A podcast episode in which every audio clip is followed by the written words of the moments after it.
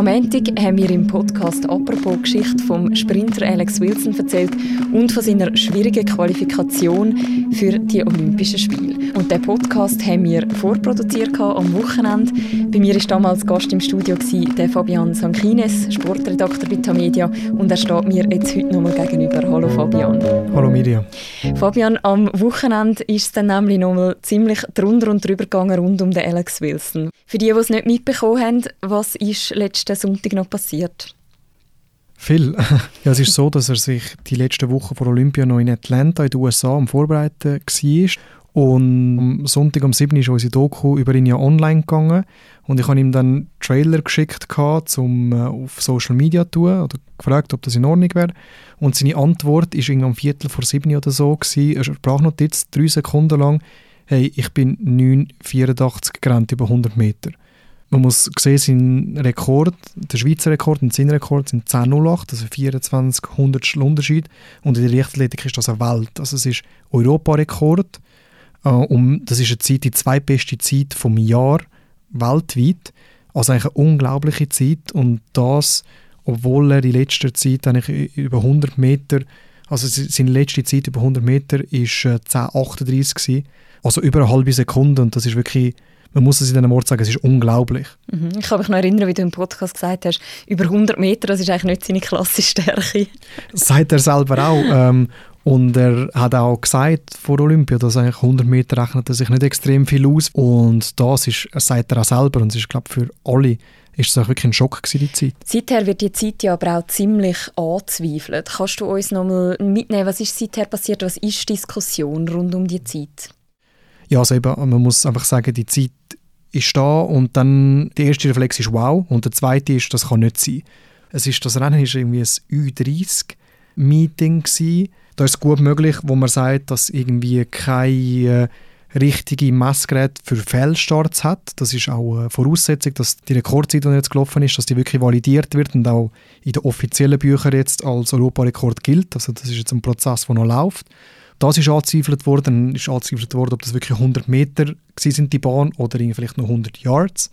Was sicher unbestritten ist, hat einen Rückenwind von 1,9. Alles unter 2 wird äh, offiziell gewertet. Aber eben 1,9 Rückenwind, das ist dann schon, das sind fast zwei Zettel macht das aus auf die Zeit. Oder das müssen wir drauf rechnen. Aber es ist natürlich klar, also die Zeit ist da und dann jeder Experte oder ich glaube jeder, der etwas von Leichtathletik versteht, sagt wirklich, also unter normalen Umständen oder einfach das kann nicht sein, Punkt. Und mit in die Diskussion, ob das kann sein oder ob das schön ist zum wahr sein, ist dann auch noch ein Video auftaucht von Alex Wilson. Was ist auf dem Video zu sehen und wieso sorgt das nochmal für Gesprächsstoff? Ja, also auf dem Video, und das muss man eigentlich schon so sagen, das ist schon sehr dumm, ist zu sehen, wie der Wilson ein paar Übungen mit einem äh, gesperrten Trainer macht. Das ist einer, der lebenslang gesperrt worden ist, weil er äh, seine Athleten Doping äh, organisiert hat. Und die Regel besagt ganz klar, dass man einen gesperrten Trainer darf nicht mit einem Athleten, einem Spitzathlet trainieren sonst riskiert der Athlet selber eine Sperre. Also jetzt ist, ist das offenbar an Anti-Doping Schweiz und auch an die Welt-Anti-Doping-Agentur gegangen. Er selber sagt, er mache sich gar keine Sorgen, weil er nur 10 Minuten mit ihm trainiert hat.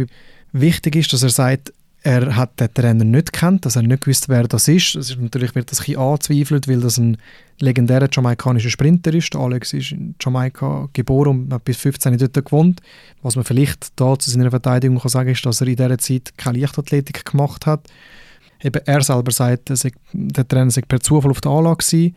Sein Trainer habe gewusst, dass es ein legendärer Sprinter ist und hat gesagt, hey, zeig ihm doch ein paar Übungen, beziehungsweise sein Interimstrainer, den er dort hatte.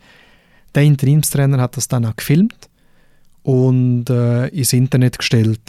Und ja, das, das fliegt am Alex jetzt um Tor und das kann wirklich, das muss man so sagen, das kann ernste Konsequenzen haben. Mhm. Wie geht es denn jetzt weiter? Ja, also es sind jetzt zwei Sachen, die eigentlich am, am Laufen sind, oder? Das eine ist jetzt eben, dass die Anti-Doping-Agentur die Videos, die sie offenbar zugespielt bekommen haben, dass sie die werden und müssen prüfen und eben das kann das kann eine mehrjährige Sperre, das kann eine lange Sperre für, für den Alex bedeuten, wenn da wirklich kann nachgewiesen werden dass er, dass er mit ihm trainiert hat. Ob da wirklich die 10 Minuten, wie der Alex sagt, schon lange und vorher und nachher hat er nie mehr gesehen und das, trotzdem schon lange, das, das ist jetzt schwierig abzuschätzen. Das andere, was jetzt natürlich am Laufen ist, ist, dass jetzt die Zeit geprüft wird. die Medienverantwortliche die hat von mehreren Wochen geredet, aber Alex hat gesagt, es können mehrere Monate sein.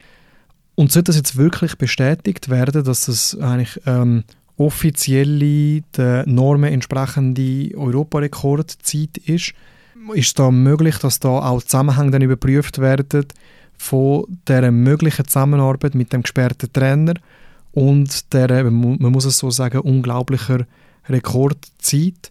Und zwar geht es eigentlich nicht einmal, wo man da nicht mal darauf raus, dass er jetzt dopt ist oder ihm unterstellen, dass er, dass er Doping genommen hat. Das ist schon noch wichtig, dass man da nicht sofort einen Dopingvorwurf macht, weil mit dem finde ich jetzt, muss man extrem vorsichtig sein, da kann man Namen extrem beschmutzen. Aber es ist schon möglich, dass sie eben in dem Rahmen von, von Zusammenarbeit, und damit meine Trainings, dass jetzt da die Anti-Doping-Agentur vielleicht noch mal ein bisschen genauer schaut und das sagen wir ein bisschen weniger kann glauben, die äh, Zeit von einem Athlet, der vor drei Wochen in Luzern noch 10,38 gerannt ist. Danke vielmals, Fabian, für die Einordnung. Danke dir vielmals, Miriam. Das war ein kleiner Nachtrag zu unserem Podcast vom Montag. Die nächste reguläre Folge gibt es dann morgen wieder. Bis dann, macht's gut. Ciao zusammen.